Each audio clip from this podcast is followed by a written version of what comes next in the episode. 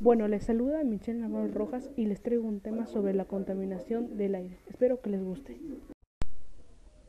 Bueno, empezamos. Hoy hablaremos sobre la contaminación del aire. Para eso vamos a informar solamente del aire.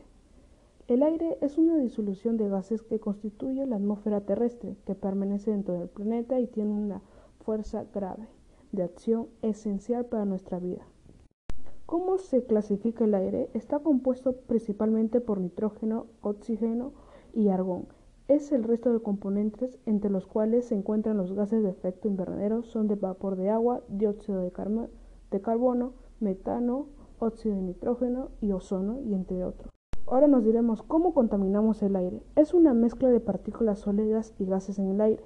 Son las emisiones de automóviles, los compuestos son compuestos químicos de fábrica, el polvo del polen y las esporas de moho. Pueden estar suspendidas como partículas y la contaminación del ozono.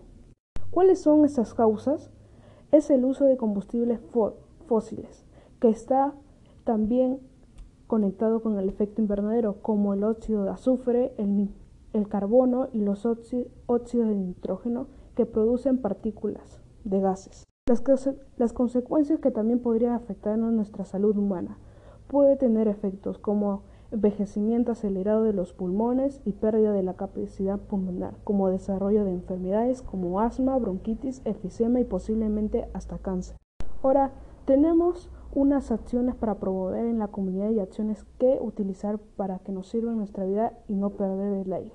Es el transporte público, comprar productos locales, consumir productos ecológicos, reciclar, reducir el consumo de plásticos y elegir energías renovables. Eso fue toda nuestra información de hoy. Muchas gracias por escucharnos.